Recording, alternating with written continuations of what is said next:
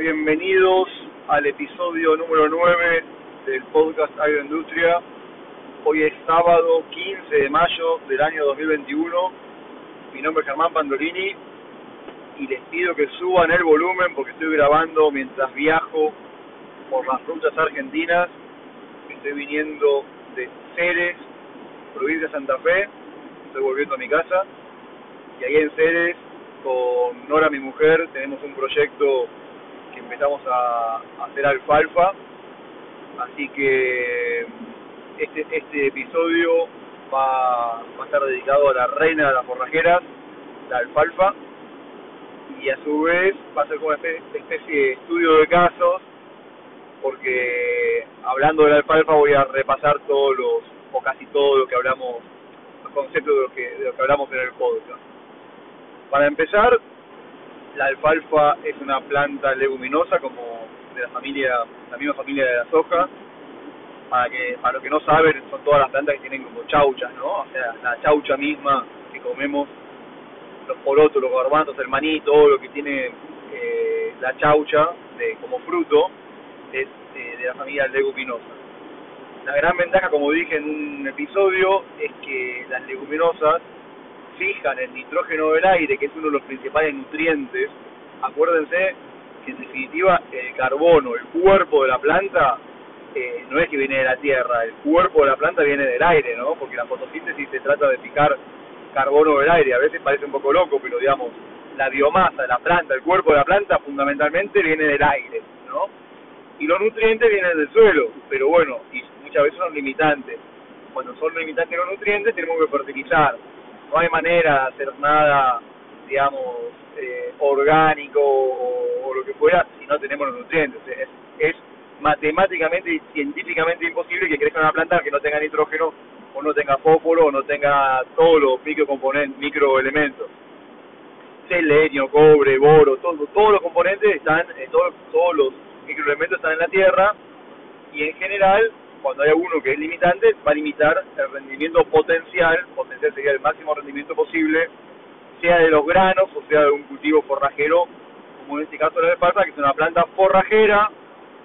significa que se da de comer a los animales,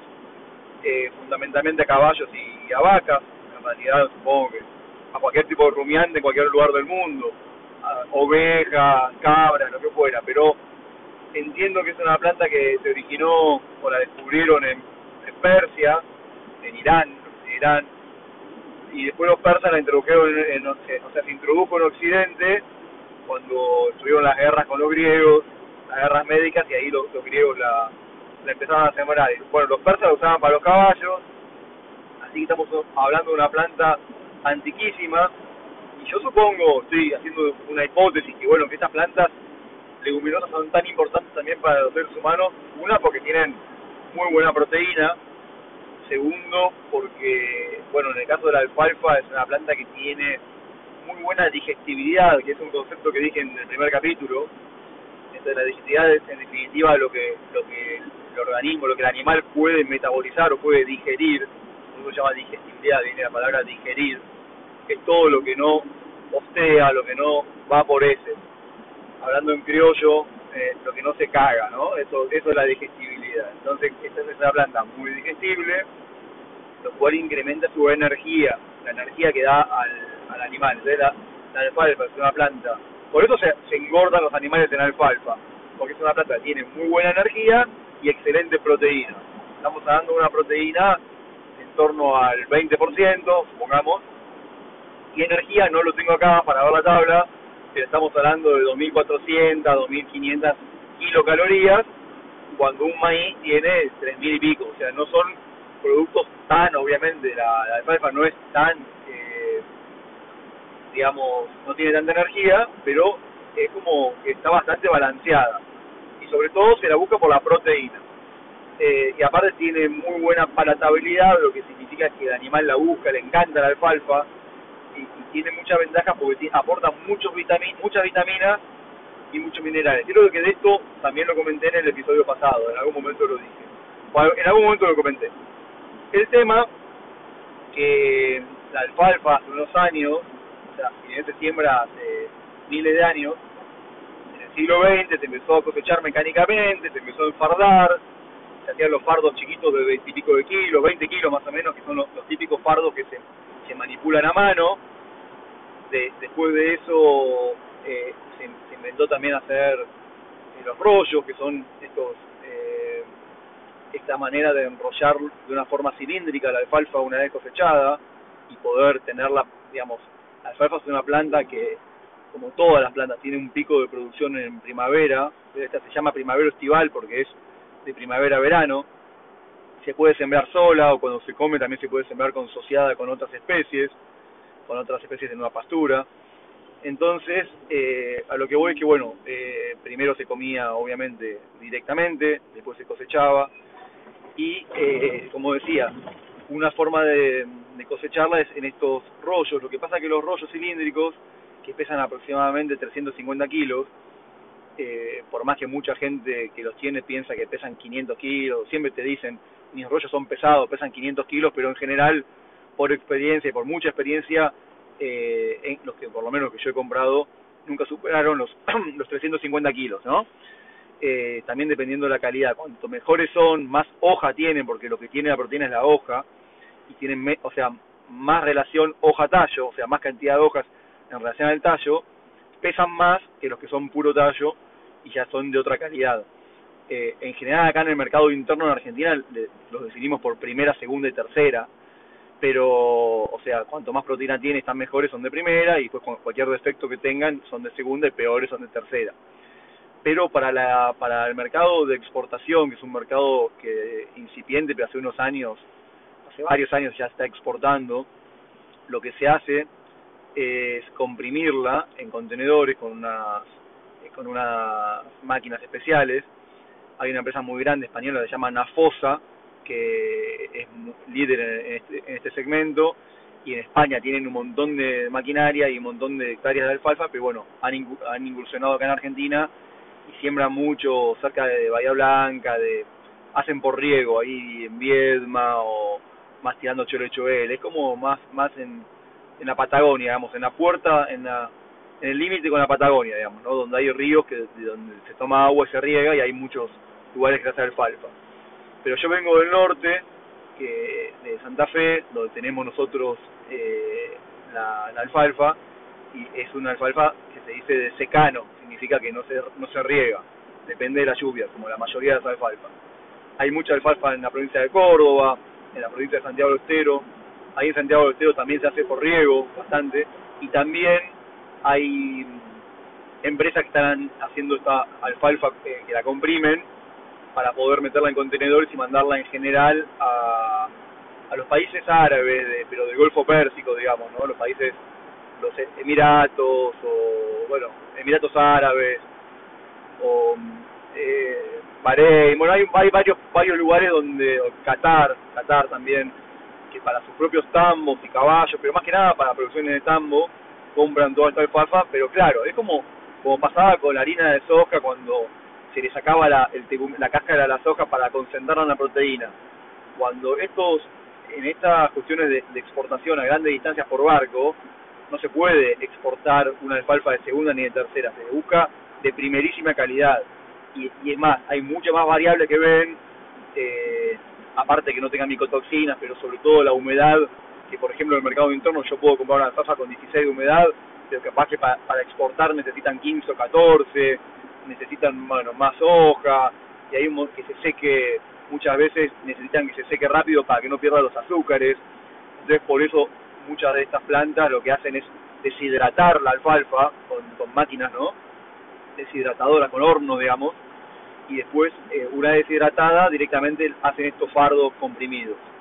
Pero bueno, yendo a lo que hacemos nosotros o al proyecto nuestro,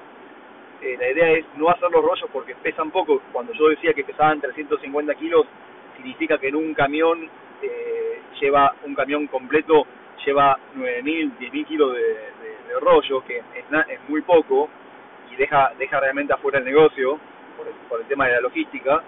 y entonces la idea es hacer mega fardos de alfalfa, que son unos fardos, pero en vez de los fardos que yo decía tradicionales de 20 kilos, son mega fardos de 450 kilos, estos sí que pesan 450 kilos, 500 kilos, Entonces, eh, los camiones llevan aproximadamente 24.000 kilos de estos megafardos cuando son de primera tienen bastante hoja y 22.000 kilos cuando son de segunda tienen un poco menos de hoja. Pero ya con 24.000 kilos casi estamos hablando que el camión va completo. Entonces, en este proyecto que hacemos, la idea es que vamos a hacer alrededor de 100 hectáreas de alfalfa, ahora hicimos 60. Eh, hablo en plural porque no sé si dije, bueno, que lo hago con, que un poco la idea de, hacer esto desde mi mujer Nora, es la idea de volver a la fuente, porque nosotros somos ingenieros agrónomos, y por más que hace 15 años estamos bien dedicados a, a lo que es agroindustria, eh, antes que eso habíamos sembrado, y la verdad que nos gusta mucho todo lo que es la agronomía, entonces hacer este proyecto, a pesar de que estamos a prácticamente 900, mil, sí, 900 kilómetros de distancia de la fábrica, lo vamos a hacer igual porque nos gusta y bueno, la verdad que bueno, ahora vengo vengo del campo porque para poder hacer estos proyectos yo creo que en el, proyecto de emprendimiento no lo dije, pero es fundamental invertir, ¿no? Muchas veces eh, la gente le cuesta invertir, ¿no? los productores o los, empresarios, lo que sea, o alguien que todavía no no arrancó, cuesta invertir, pero bueno, no hay otra manera, porque yo muchas veces he escuchado a gente de este, de este que yo comentaba que era un subestimador serial, que nunca di el nombre, pero bueno, una persona bastante cercana, y él siempre dice, sí, sí, vamos a hacer un proyecto, pero la plata la va a prestar el fondo BID, el banco BID, y, ¿y con qué garantía te va a prestar la plata el banco, no? No, la garantía la vamos a lograr porque con, con el producto que vamos a hacer vamos a hacer un contrato con la empresa que vamos a exportarle el producto y con el contrato ese vamos a ir al banco y nos va a prestar como garantía porque si no se queda con el contrato. Y bueno, yo supongo que habrá gente que habrá hecho ese tipo de negocios y chapó, me saco la me saco me saco el sombrero, como se dice en francés. Eh, espectacular, pero realmente quién puede hacer e-, ese tipo de cosas atando todo y sin poner plata. O sea, bienvenido sea el que lo pueda hacer, pero todo el resto de los mortales tenemos que invertir, sea nuestros ahorros, sea parte de nuestros ahorros y que tomemos un crédito, que en definitiva sí, un crédito va a haber que devolverlo con una garantía, que la garantía puede ser el campo que tenemos o lo que fuera, ¿no? O, pero bueno, o de a poco, pero la idea es que cuando uno tiene un, una idea y la estudió bien y bueno, en un momento hay que largarse y hay que invertir. Entonces, nosotros dudamos bastante con hacer esto en el campo, que el campo estaba pelado, pelado, tenía una tapera, no tiene nada, no tiene electricidad, no tiene nada, y en el momento que decidimos hacer la alfalfa, más o menos para que cierre el negocio son 100 hectáreas, más o menos de la superficie. Decidimos llevar energía eléctrica al campo, hacer un tinglado, que no es gigante, porque el tinglado, bueno,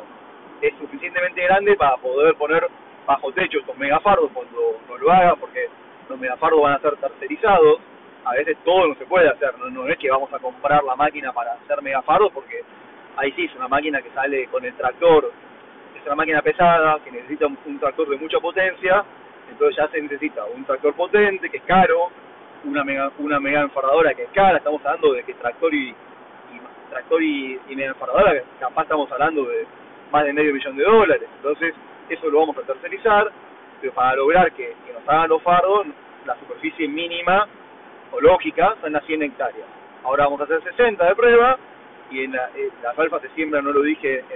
se siembra en cualquier momento, pero fundamentalmente se siembra en otoño como ideal. Entonces ahora en, en este otoño, en marzo, marzo, sí, marzo, sembramos la alfalfa y bueno, el primer corte mecánico, eh, ya digo, no va a haber animales, el primer corte va a ser en septiembre, octubre, noviembre.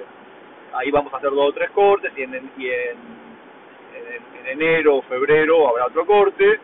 y después habrá otro corte más en, en marzo, en otoño y en general en invierno las alfalfas tienen latencia, la, bueno, en general todos los pastos no producen por, porque hace frío, así que bueno, esto es un poco la historia de, de la alfalfa y lo que estamos por hacer. Ahora bien, en el episodio 2, cuando hablé de toma de decisiones, había, habíamos hablado del concepto de costo de oportunidad. Acá se aplica en el sentido de cuando uno hace un, digamos, se autovende o se autocompra un servicio o una o un producto, en este caso un producto, yo lo, estoy haciendo en otro lado, que era alfalfa, ¿cuál es el costo que tengo que tomar? Para un lado y para el otro. Como fábrica,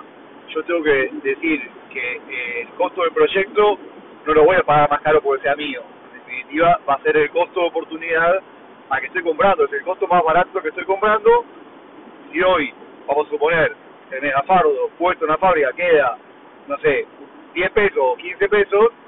este producto, comprar, comprármelo a mí mismo en un sentido, trayéndolo de Santa Fe, me tiene que quedar 10 pesos o, o 15 pesos, lo estoy comprando. A veces por una cuestión estratégica, de que uno tiene, hacer un proveedor más, y uno puede evaluar que tener alfalfa eh, continuamente o, poder guardarla eh, para por la estacionalidad y, sacarla en el invierno, todo, bueno, uno está dispuesto a que a sacrificar y decir, bueno, aunque, aunque me cueste un, peso más que o un dólar más que trayéndolo de otro lado, lo voy a hacer igual, o sea, ese, ese juego existe, lógicamente, nunca es el mínimo costo, a, veces hay, hay que jugar con, con otras ventajas y desventajas que puede tener y desde el punto de vista del emprendimiento en el campo, en realidad yo digo, bueno, a ver, yo a mí como si lo mando a la fábrica me van a quedar puesto en el campo, son los 15 que me paga la fábrica, digamos, menos el flete. Supongamos que me quede 12. Si yo en realidad ahí justo tengo un potencial cliente, un tambo, que me puede comprar el producto en vez de en 11, 12, en 15 o 16, pues lo venderé directamente ahí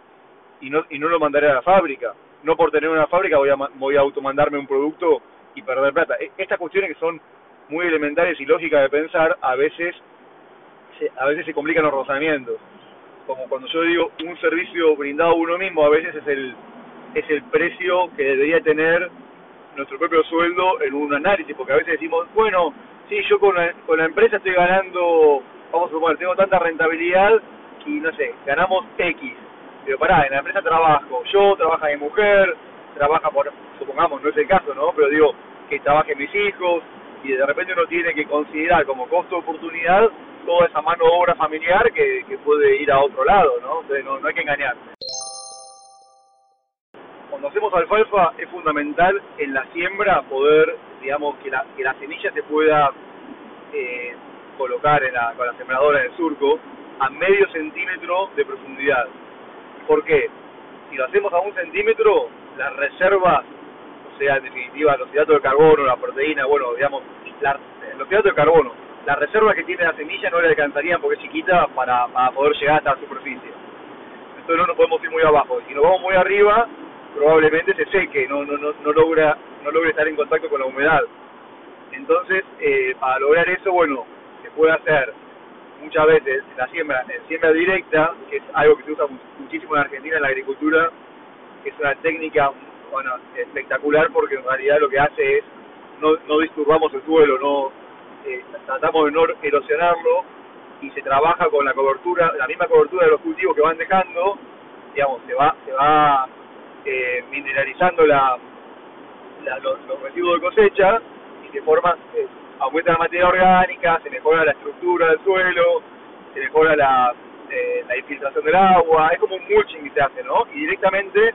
se siembra sobre, sobre cada, cada cultivo se siembra directamente sin arar, sin sea, digamos, sin hacer ninguna labor cultural, ¿no? Ahora, ahora bien, la semilla de alfalfa está chiquita y nosotros agarrábamos un suelo que estaba medio de parejo, entonces no nos quedó otra que sembrarlo en forma convencional. Ya no digo con arado de reja vertedera, que eso era antiquísimo, pero bueno, con discos que se van pasando, se va haciendo cada vez, digamos, más fina la cama de siembra, la tierra se va rompiendo, y de alguna manera eso hace un control de malezas mecánico, se van muriendo las malezas porque uno la, la va descalzando las raíces del suelo, y con el sol se van deshidratando, se va muriendo, uno la va cortando, y se puede llegar al momento de la siembra con bastante poco uso de, de, de herbicida, aunque siempre hay que usar alguna herbicida eh, preemergente, hablamos de la preemergencia de las malezas en este caso, eh, se usa cuando uno siembra la, alfalfa, se pone una, una un herbicida preemergente para lograr, que acaba de lo importante, que la alfalfa esté limpia de malezas durante los primeros, supongamos, eh, dos meses, o, en realidad hay una, una ventana que se dice creo que es cuando tiene una, dos o tres hojas trifoliadas, las hojas verdaderas, pero como no lo tengo tan claro en este momento, no, no quiero decir exactamente cuándo, pero vamos a decir con seguridad que hay un momento durante los dos primeros meses que es importante que la que es el momento más importante para que la para que se pueda implantar la alfalfa y, y no la tapen con su sombra y su competencia por los recursos, que un recurso justamente es el sol, ¿no? Pero la luz del sol, pero otro recurso es el agua y los nutrientes, eh, las malezas. Así que eh, podemos llegar con el suelo muy limpio por este trabajo que se hace antes de la siembra, pero es condición indispensable usar herbicidas para el control de malezas en este periodo. Después cuando la alfalfa está grande, eh, sombrea el surco, el entresurco mejor dicho, y, logramos competir y la alfalfa domina sobre, sobre los cultivos. Siempre, siempre va a haber algún control de malezas eh, de vez en cuando, pero lo fundamental es arrancar limpio. Y digo que es eh, indispensable usar herbicidas, no porque me guste, no porque quiera contaminar, sino porque eh, es así, en un, en un cultivo extensivo, no podemos sacar la maleza con la mano, digamos, la otra alternativa podría ser en el desurco, pasar algún tipo de, de, de digamos, que uno profundiza el surco, pero bueno, ya ahí no, no podríamos hacer siembra directa, por ejemplo. Y aparte estaríamos pisando todo el tiempo la alfalfa, a mí no me gusta. Me parece que hay que ser cuidadoso con el medio ambiente, pero cumpliendo lo que hay que cumplir con los, digamos las, dosis las dosis máximas los tiempos de carencia no no vamos no vamos a echar un producto supongamos un insecticida que mate las abejas para lo cual la semilla que nosotros compramos es una semilla que viene peleteada micro micro peleteada que ya viene con un insecticida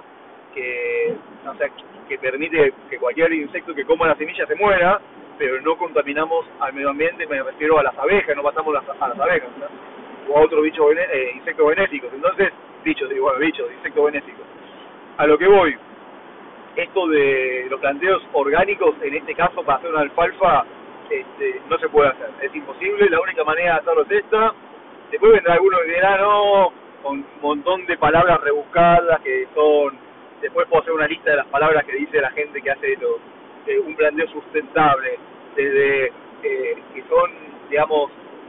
amistosos con los pueblos originarios, que qué tendrá que ver, o sea, yo por hacer esto no soy un enemigo de pueblos eh, originarios, ni mucho menos, todo lo contrario. Por eso digo, de nuevo, acá hablamos de las falacias, ¿no? Que usás herbicidas todos, no sé, de derecha y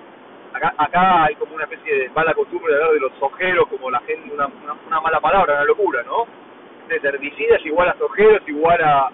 neoliberal. No sé, es una simplificación que hago, pero que tiene mucho que ver con lo que pasa en Argentina. Bueno, ni soy neoliberal, ni soy eh, de derecha, ni, ni, nadie me paga por usar herbicidas, ni nada, ni vendo herbicidas, pero en este caso hay que usarlos, eh, digamos, en la manera, en la manera, mejor manera que, que, que podamos. Por ejemplo, lo que decía, comprar una semilla que ya tiene incorporada un insecticida para, para bueno, lo que acabo de comentar. Este, y muchas otras cosas más que son elegir época de siembra, eh, antecesores, eh, época de siembra, por ejemplo, digo, si uno siembra en, la época otoñal, por la temperatura que hay, hay mucho menos insectos, o sea, vamos a, vamos a tener que usar menos insecticidas si sembramos en, en el otoño, ¿no? Entonces, todas esas cuestiones sustentables que se estudian en la Facultad de Agronomía, porque hay, hay gente que piensa en la facultad no se estudia eh, conservar el, el, suelo, o sea, justamente usar la labranza cero, que es la labranza de la siembra directa, que no se usa labranza, por eso es labranza cero, es súper recomendable a largo plazo por, para poder eh, no perder el campo, por erosión, puede ser erosión hídrica, o por el impacto de la gota de lluvia sobre, sobre el suelo, el suelo que forman costas y bueno, van, se van rompiendo, erosión eólica con lugares donde la donde el viento nos lleva, nos, lleva la partícula de, de arcilla, de arena o de limo volando, ¿no? Entonces, eh, iba a decir algo, o suelo con pendiente, donde hay, donde corre el agua, entonces, la correr del agua es importante que no esté el suelo desnudo. Para que no esté el suelo desnudo, no tenemos que hacer la labranza. Para no hacer la labranza, tenemos que hacer siembra directa. Para hacer siembra directa, hay que usar herbicidas. O sea, siempre que hacemos algo, va a haber cosas positivas, cosas negativas, pero digamos, todo lo que hacemos contamina y esto lo hacemos para comer, no lo hacemos para, no sé,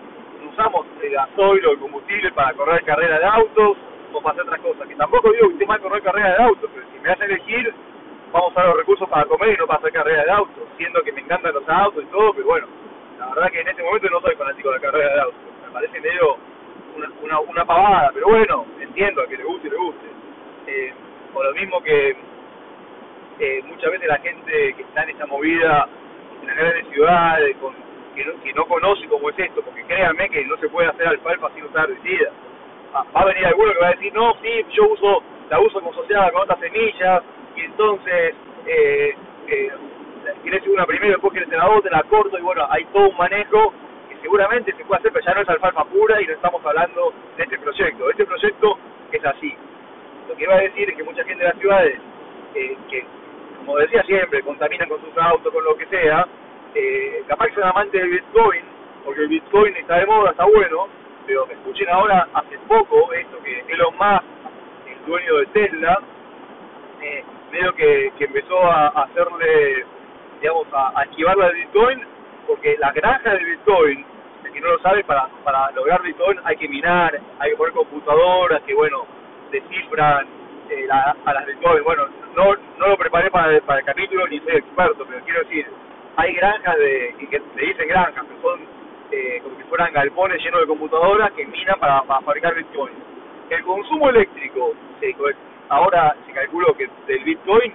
supera al de un país como Argentina. El consumo eléctrico de los Bitcoin a nivel global supera a un país que, digamos, está dentro de los 20 países más grandes del mundo y ya, eh, digamos, la energía está usada para tener Bitcoin que son numeritos en una máquina. Numeritos en una máquina. Entonces, me a elegir eh, contaminar, eh, porque para esa energía, vuelvo a decir, no es energía limpia únicamente que viene del sol, de no, es energía para que se quema carbón y eso contamina y hace efecto invernadero. Entonces, eh, cuando cuando la gente se agarra con la ganadería, se agarra con otras cosas, con la agricultura,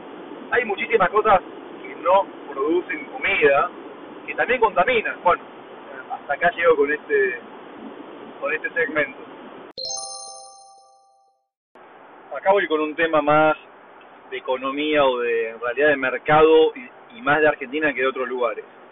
El tema es así, en Argentina hay un dólar, digamos, oficial, que es un dólar que vale hoy por hoy promedio 95 pesos, compra-venta. Ese dólar es con el dólar que uno puede importar productos o exportar sus productos, ¿no? Ese es el dólar oficial. Y a su vez hay un dólar paralelo, extraoficial, el dólar en el mercado negro, que acá hay un eufemismo que, se le dice o le decimos dólar blue,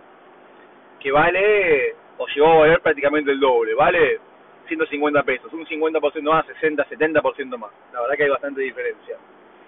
Eh, lo cual es malo porque ese dólar blue tiene que ver con las expectativas de la gente, entonces si, hay mucha brecha entre los dólares, hay la tendencia a creer que va a haber una devaluación que va a llevar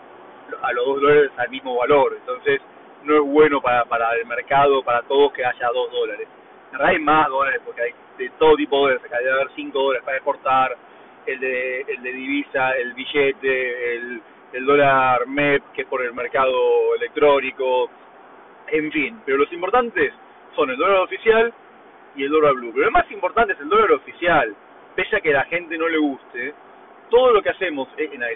los negocios de, de, agricultura, en este caso de alfalfa, va con el dólar, alfalfa no porque no se exporta, pero vamos a suponer a los granos, pero los insumos que sí son, son iguales para la alfalfa para los granos o parecidos, todo lo que yo compré ahora para sembrar alfalfa se hace al dólar oficial. Entonces acá hay una falacia, todo, todo eh, digamos que unos fertilizantes al dólar oficial, los herbicidas van al dólar oficial, el combustible está atado al dólar oficial en realidad, no, no, no, seguía por el dólar paralelo. La semilla, obviamente, como se vende el dólar oficial, también se compra el dólar oficial. Entonces, eh, todo este negocio y después los sueldos que han quedado trazados en términos de dólar, eh, en dólares, en dólares tan baratos, no, no, no pagamos los sueldos en función de un dólar paralelo. Sin embargo, todos estos días, últimamente, este año, y muy seguido, estoy viendo en las redes sociales que la gente que, por ejemplo, productores de soja, ahora sí, o los sojeros famosos, pero no, no lo digo porque, porque yo también puedo hacer soja en Chiado de Casa, ¿no? Y aparte lo digo como un chiste, porque lo dije hace un ratito como algo negativo y para mí es algo positivo ser agricultor. Pero lo que quiero decir, que mucha gente, mucha gente dice que en el resto del mundo hacen una cuenta como que, el dólar, que la soja vale 500 dólares, o 600 dólares, que es lo que vale realmente, pero que acá en Argentina se vende a 170 dólares. Y yo agarraba la calculadora y no entendía qué, número están haciendo. Entonces hablan así sin pelos en la lengua, no, que de repente las, las tres cuartas partes se la queda el Estado y hacen los cálculos en el dólar paralelo. O sea, hacen los cálculos diciendo que no pueden vender al dólar paralelo, pero eso no es una cuestión de la agricultura. Nadie que exporta puede vender al dólar paralelo, todos vendemos al dólar oficial. Entonces, ¿cuál es el razonamiento? Si todos tus costos, todos tus costos están anclados con el dólar, están tomados por el dólar oficial, ¿por qué habrías de vender al dólar paralelo? Es una cuestión totalmente ridícula. Ahora, que no te gusten las retenciones, como a mí tampoco me gustan, macanudo. ¿Querés votar a otro gobierno? Macanudo. Pero no digamos las cosas como no son. El, dólar paralelo no existe, es algo que no existe, pero no existe. Para lo, yo quiero importar maquinaria de Alemania ahora. Particularmente tengo que traer unas matrices para la prensa que hace los peles de alfalfa. Y lo voy a pagar al dólar, al dólar oficial. no, no puedo decir que mi producto, al vender el pele de alfalfa, me están robando la plata porque no lo puedo vender al dólar paralelo, al dólar libre. No lo puedo vender a 150 pesos, nada más me pagan 90. Flaco, pero yo compré toda la matriz esa novela al dólar de 90 y pico, todos los insumos, los sueldos que pago no, no, no tiene nada que ver con el dólar, el dólar blue. Entonces, ¿por qué debería vender? Es una falacia eso. Digamos cualquier otra cosa, pero no, no mintamos. Lo que no terminé de decir es que en realidad, hablando de la siembra de alfalfa, nuestro control de maleza fue bastante eh, complicado porque hay malezas que son resistentes, que a lo largo del tiempo por mutaciones, como esto es como Darwin, por la, evolución misma de la especie, alguna maleza en algún momento muta y se hace resistente y como es la única que, sobrevive, sus hijos pasan a ser todos resistentes. Es una pequeña clase de biología eh, ad hoc esto, pero bueno, en definitiva, ya hay, ya hay malezas resistentes. Si había una, la equinocloa, que no, no podíamos, no había con qué darle esta vez porque nosotros hicimos el control mecánico, pusimos un, un herbicida preemergente que iban, para tener una idea de la cantidad, 250 eh, mililitros, o sea, un vaso de agua en la hectárea. Eso era el producto, y carísimo encima, ¿no? Eh, ahí también es cuando uno puede elegir usar productos más especiales, más específicos, que son caros, en lugar de contaminar más, digamos, echar más. O sea, nosotros hicimos todo como tiene que ser. Usamos este producto que era nada más que, vuelvo a decir, 250 eh, centímetros cúbicos, no me sale, no me sale aquí, 250 centímetros cúbicos por hectárea, eso va en un caldo de agua que se, pone más cantidad, pero el producto, el producto es ese, ¿no? Entonces, eh, sobrevivió ese producto, hubo que hacer otra pasada después con, con otros herbicidas, y en realidad ya hay una, una alfalfa transgénica, como la soja RR resistente al glifosato, ya hicieron también, por, biotecnología, una alfalfa resistente, que nada, o sea, que, se podía trabajar nada más fumeando con glifosato y se moriría en toda la maleza. Lo que pasa es que como hay malezas resistentes, yo no, lo quise usar porque el control no, iba a ser bueno, no porque me moleste el glifosato, no, no porque me moleste algo transgénico, sino porque no lo, no lo veía adecuado en esta ocasión, y porque aparte la planta de alfalfa transgénica precisa una ruta metabólica diferente, o sea, tiene un costo de energía por, por lograr desactivar el glifosato. Ese costo de energía se puede traducir en una menor producción también, ¿no? Aunque no hay demasiada, demasiada, eh, demasiado estudio sobre ese punto en particular. La cuestión que hicimos una, alfalfa normal, eh, tampoco quiero hablar acá en alfalfa, pero elegimos dos, dos cultivares de alfalfa, uno eh, de un grupo más alto y un grupo más bajo, uno con más latencia invernal, uno con menos latencia invernal, eh, para ver cómo se comportaban como, como experiencia para después sembrar más adelante más cantidad. Hicimos como esa, tampoco sembramos ocho variedades, sembramos dos como para ver cuál, cuál anda mejor. Una más rústica y una, una es como que explota más en primavera y una más de todo el año. Pero bueno, vamos, vamos a probarla. Eh, lo que quería decir con esto que así como en las redes sociales veía estos comentarios sobre el dólar que comenté hace ratito, que, que me parece que están errados, hablando, eh, me faltaba algo que, que uno de estos del dólar decía que los exportadores de Argentina corrían con desventaja contra, iban a perder los mercados mundiales por las retenciones, porque entonces pagaban ese impuesto, cuando eso es una, una mentira, porque en realidad el exportador eh, tributa, la, no, tributa la retención, la paga y la descuenta, y se la descuenta a los productores en el mercado interno, o sea que la paga es el productor no es el exportador. O sea, que esa conclusión para la cual vi un video de una persona, de gente indignada porque íbamos a perder mercados por las retenciones, no vamos a perder ningún mercado por las retenciones. En todo caso se pueden fundir los productores o, cuestiones de otro tipo internas, pero no vamos a perder ningún mercado. Bueno, en, síntesis, en las redes sociales hay una yo trato de no responder porque me, quedo yo envenenado, porque no, no me gusta enojarme con gente que, o que se enojen conmigo gente que no sabe del tema. Entonces, eh, o sea, estos odiadores seriales, no, no, no, no tengo un interés. Por eso lo, lo hablo en este podcast y es uno de los motivos, uno de los motivos por, por el que he dado el podcast, eh, para poder decir lo que pienso. Entonces, eh, muchos en las redes sociales decían, leí el otro día, atención, la gente, unos alfajores muy famosos de Argentina, que creo que eran alfajor, ah, Habana, que es una marca muy conocida, de Mar del Plata, muy famosa, los alfajores muy ricos, bueno, decía, van a ser tangénicos porque van a utilizar ahora un trigo, que ese trigo es un trigo que es, eh, que tolera eh, un herbicida que no es el glifosato, es otro, que dice, es más tóxico que el glifosato, y bueno, una sarta de cosas de toxicidad, agronegocios, agrotóxicos, envenenamiento, eh, bueno, cuestiones eh, totalmente, o sea, me gustaría, supuestamente es una periodista que sabe de alimentación. No, flaca, no sabes nada. O sea, andar a la facultad, estudiar y, y de última, eh, sos una fanática. Yo por eso, yo no soy fanático, yo no digo, vamos a tirar glifosato por, por todo el mundo y en el medio del río Paraná. Y yo digo que yo uso la menor cantidad que puedo, bueno, ya me han escuchado, pero quiero decir, eh, se atiraba contra los transgénicos y hoy por hoy en el mundo, en el mundo del siglo XXI y el siglo XXII o los siglos que vendrán, hay, se dice, hay, escuché también, hace rato que vengo escuchando, dos temas fundamentales, que uno es la, la, la fisión nuclear en frío, eh, que es un tema que lo están desarrollando, que podría abaratar muchísimo la energía a nivel mundial casi como que fuera gratis. Eh, después con el, con el, no sé, no, no soy un especialista en energía nuclear, así que eh, no podría explicar mucho más que eso, pero el otro tema que puede, digamos, ayudar a la humanidad a no pasar hambre y a, y a poder estar mejor y, bueno, de acá a futuro, es la biotecnología. Y estar en contra de la biotecnología es, como estar en contra de las vacunas, es no tener la menor puta idea de lo que está pasando en el mundo. Bueno, he dicho. Entonces, para mis oyentes colombianos, como dice Diana Uribe, que la escucho que es una historiadora, entonces, desde los espacios de seres en el norte de la provincia de Santa Fe, los cultivares de alfalfa, los transgénicos, el dólar tomado como quieren por los empresarios que no saben. Desde aquí, Germán Pantolini, y esto es Agroindustria. No, hice un homenaje a, esta, esta mujer que les recomiendo el podcast, eh, Diana Uribe, tiene varios, eh, habla sobre historia. Y entonces me despido hasta la próxima calculo que va a ser el último capítulo, o al menos por ahora pienso que va a ser el último. No sé cuándo lo voy a sacar. Sería bueno eh, los que tienen algún tema pendiente para que quieran que yo, si, están, puedo hablar del tema que, que está en, mi conocimiento, digamos, ¿no? Pero me, me pueden mandar algún mensaje. Yo encantado de hablarlo en el último capítulo. Después veremos cómo seguimos, seguramente algo más eh, seguir haciendo. Alguno me mandó si, si podíamos hacer algún Zoom o algún curso, bueno, pero son, son todas cosas que llegado de caso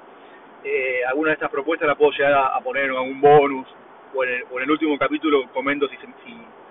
si voy a, seguir con algo puntual. Y bueno, pueden escribirme como siempre a mi mail, que dejo en el pie de, los detalles, o mandar un, un audio, que será bienvenido. Así que bueno, hasta la próxima.